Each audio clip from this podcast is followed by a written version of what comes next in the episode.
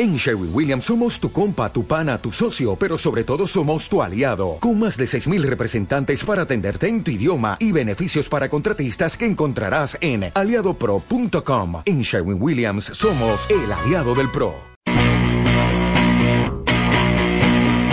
En la línea de informativo 969. La tarde con nueve minutos. Y en la línea tenemos ya a Samuel Prieto, quien quizá usted lo recuerde, él es un periodista con 23 años de experiencia como reportero, jefe de corresponsales, director de noticias, analista económico, corresponsal internacional y escritor de documentales. Y es precisamente sobre eh, su faceta como escritor de documentales que hoy lo tenemos en la línea, hoy va a platicar con nosotros en Radio WAP sobre el tercer episodio de este documental que se está transmitiendo por TV Azteca, eh, El error Ficción, Miedo y Debacle, un documental que habla sobre el Fobaproa, la hipoteca a tres generaciones de mexicanos. Muy buenas tardes, Samuel Prieto. Gracias por estar en el informativo 96.9. ¿Cómo estás, Mónica? Qué gusto saludarte a ti y a tu extensa audiencia allá en el estado de Puebla. Bien, Samuel, pues cuéntanos precisamente sobre este tercer episodio que se transmitirá, perdón, este sábado 1 de julio a las 11.30 de la noche por Azteca 13, que aborda, eh, me parece, un eh, problema histórico de nuestro país, el tema del FOBAPROA.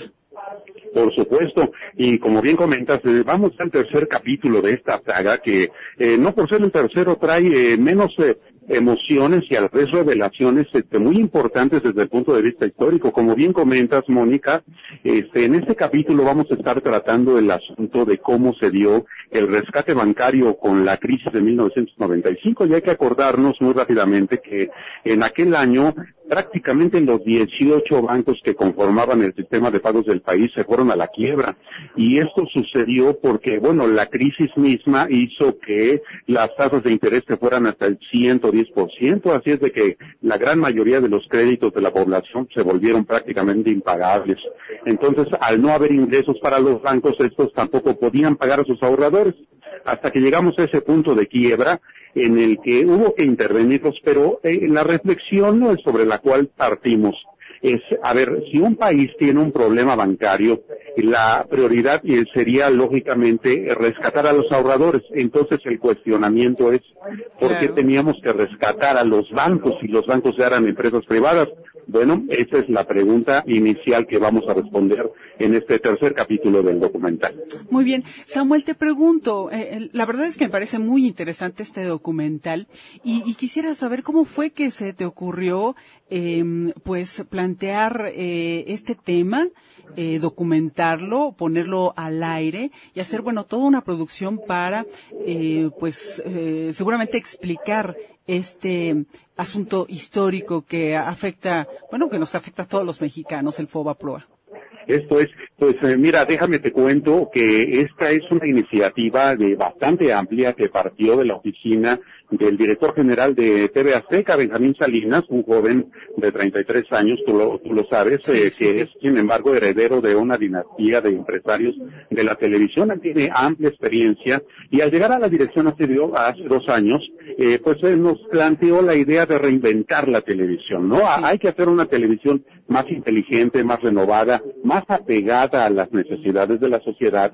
Y bueno, eh, junto con Adriana Delgado, la productora general de todo este esfuerzo periodístico, pues eh, nos reunimos una serie de periodistas, eh, varios de ellos con una talla importante como Ricardo Rafael, como Eva Chabot, como Gabriel Bauduco, como Alicia Salgado, que a su vez trajeron a una serie de personajes que fueron muy importantes en aquel momento histórico, desde el expresidente Carlos Salinas, los funcionarios de primera línea del sexenio de Ernesto Cedillo cuando sucedió esta crisis e hicimos una investigación muy grande, muy profunda, muy amplia, que ahora nos permite develar todas estas uh, revelaciones que al paso de los años eh, eh, incluyen muchas de las preguntas que hasta ahora han estado sin respuesta. Sí. Samuel, ¿cuál es tu participación específica en este documental? Eh, ¿Cuál es tu aportación?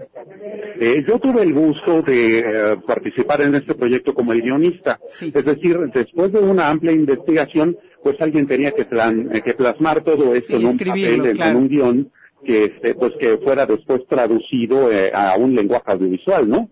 Entonces es esta parte de, de, trasladar toda una investigación de mucho fondo a un guion que nos permitiera, junto con eh, importantes editores, con artistas gráficos, con productores muy preparados, especialistas en muchas materias de, disciplina tanto gráfica como audiovisual, eh, poder llevar a la pantalla de Azteca 13 un trabajo periodístico que sin duda estamos convencidos se está convirtiendo en un referente obligado para todo aquel que desee entender cómo funcionan y por qué lo hacen así las instituciones financieras actuales de este país.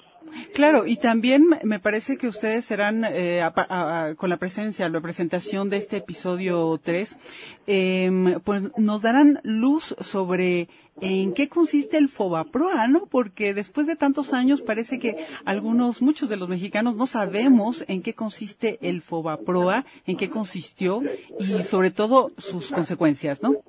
Tienes toda la razón, Mónica, porque además de entender con peras y manzanas qué fue el FOBAPROA o qué es, porque, y digo qué es porque tal vez ya como institución o como fideicomiso no existe, pero hay que acordarnos que tanto tú como toda la audiencia que nos escucha, como tu servidor, seguimos pagando de nuestros impuestos cada año entre 20 mil y 30 mil millones de pesos en consecuencias de esa deuda que nos dejó ese problemón bancario que tuvimos en 1995, es decir, hace 23 años.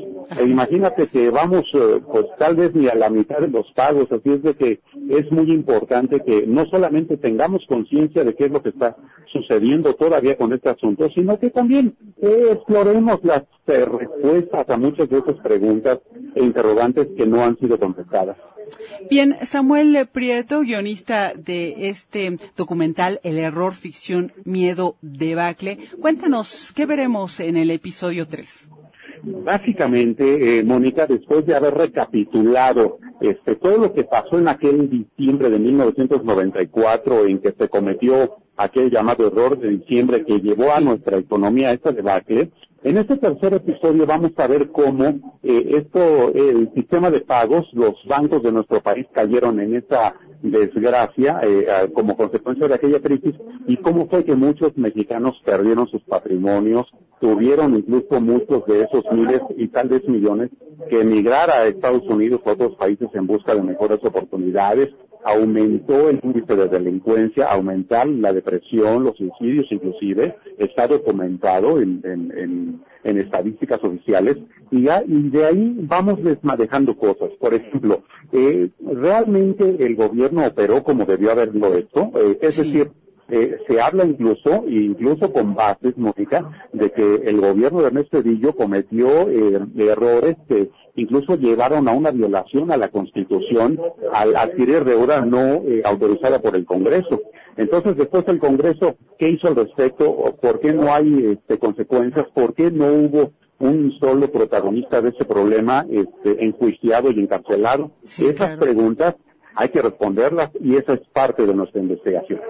Sí, claro, y bueno, esto parece muy, muy importante, eh, con décadas a la distancia, sobre todo por lo que comentas, ¿no? El hecho de que los bancos fueron rescatados y no los cuentavientes, los afectados, la población de a pie, ¿no?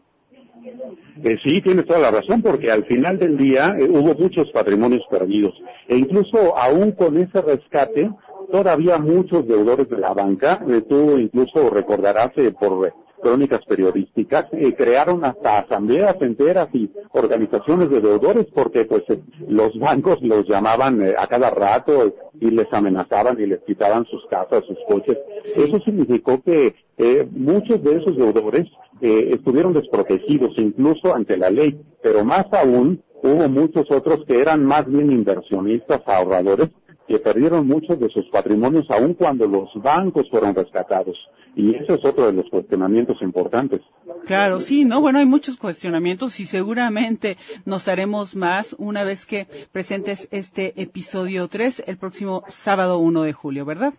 Es correcto. Ahí nos vemos el día sábado 1 de julio a las 11.30 de la noche por Azteca 13, televisión abierta digital, es el canal 1.1, y también por internet en eh, www.azteca13.com diagonal documentales para eh, los jóvenes y las personas que gustamos de la tecnología y que tal vez quieran ver el, documental en vivo mediante sus dispositivos móviles, también pueden hacerlo. Y si me permites, Mónica, también te invito muy cordialmente a, a ti y a toda tu audiencia a que participen en esta discusión a través del hashtag documental el error para poder también tener um, eh, retroalimentación, una discusión importante con la audiencia con respecto a este tema que a todos nos importa. Muy bien, claro, por supuesto. Eh, Samuel Prieto, está hecha la invitación. Seguramente estaremos muy atentos del episodio 3, que pues nos dará mucha luz, explicación, una amplia explicación sobre el Fobaproa. Gracias, Samuel. Muchas gracias a ti, es un gran gusto saludarte a- junto con toda la audiencia. Al contrario, gracias. Hasta luego. Hasta luego.